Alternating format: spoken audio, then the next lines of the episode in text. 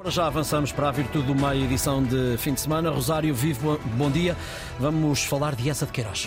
Muito bom dia, Ricardo Soares. Está decidido. Os restos mortais do escritor português Essa de Queiroz vão mesmo ser transladados do cemitério de Santa Cruz do Douro, em Baião, para o Panteão Nacional em Lisboa. Seis dos 22 bisnetos do escritor tentaram judicialmente evitar a transladação, mas ontem o Supremo Tribunal Administrativo pôs fim às farpas que envolviam este caso. A transladação dá cumprimento à decisão da Assembleia da República de 15 de janeiro de 2021, que a pedido da Fundação Essa de Queiroz e por iniciativa do grupo parlamentar do PS, aprovou por unanimidade a transladação dos restos mortais do escritor para o Panteão Nacional.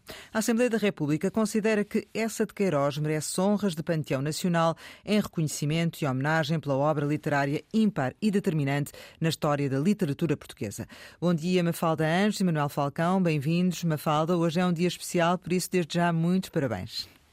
Obrigada, bom dia. Essa, eh, mais do que um reconhecido escritor e diplomata, foi uma personagem polémica ligada à geração de 70, com origem em Coimbra, e ao realismo que eh, esteve na origem de novas ideias políticas e culturais. E por isso, eh, aqueles que diziam que não faria sentido a sua transladação para o Panteão Nacional diziam também que isto era dar um troféu aos políticos, aos políticos que ele criticou. É mesmo assim, Mafalda?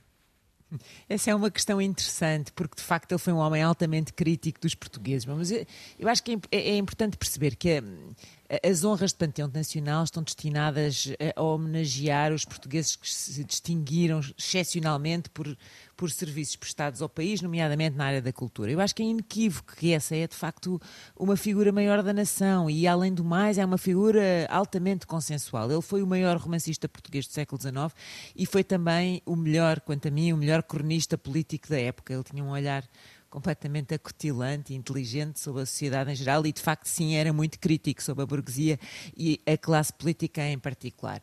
Mas eu acho que essa se preocupava com o lugar para a posteridade. Ele, ele tem uma frase que dizia: A arte oferece-nos a única possibilidade de realizar o mais legítimo desejo da vida, que é não ser apagada de todo pela morte eu acho é que ele ia olhar para esta verdadeira saga da transladação uh, com, com a sua finíssima e requintadíssima ironia. Ia revirar o bigode ao ver disputado em tribunal e, e também pelos jornais a sua memória e entre a cidade e a serra, entre bisnetos desavindos e entre os deputados da nação, que sim, é verdade, ele apequenava. Mas tudo isto acho mesmo podia estar num, num dos seus livros e acho que se ia rir imenso. Eh, ele dizia que a gargalhada eh, era a única crítica possível e ia rir-se imenso também com a ideia de ir para, igre... para a Igreja de Santa Ingrácia, obra que ficou para o Notário Nacional como a, eh, a obra que nunca mais acabava. Manuel, uh, também, uh, partilhas também desta opinião, ou seja, uh, o facto de ele ser consensual como escritor é facto bastante para a sua transladação para o Panteão Nacional?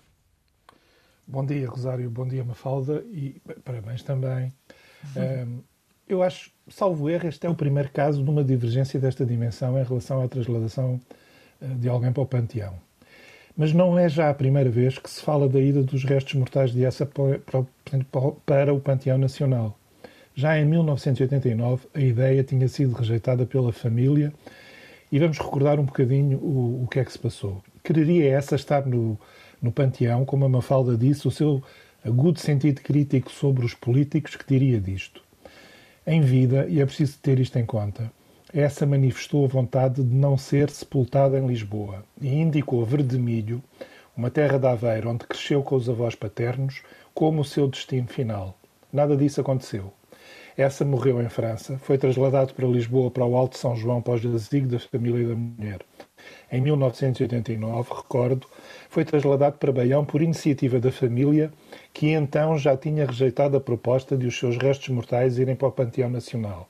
24 anos depois, no meio de uma guerra familiar e de uma disputa política, eis que essa vai para o panteão. Como a Mafalda disse, isto dava uma das suas obras. uh, Mafalda, eh, seja como for, e transpondo um bocadinho aquilo que foi a atividade desta geração de 70, das conferências do Casino Lisbonense, um, ehm, que representaram, no fundo, também a implantação de novas uh, ideias políticas, um, ehm, faz falta um pouco este espírito crítico que essa nos trouxe?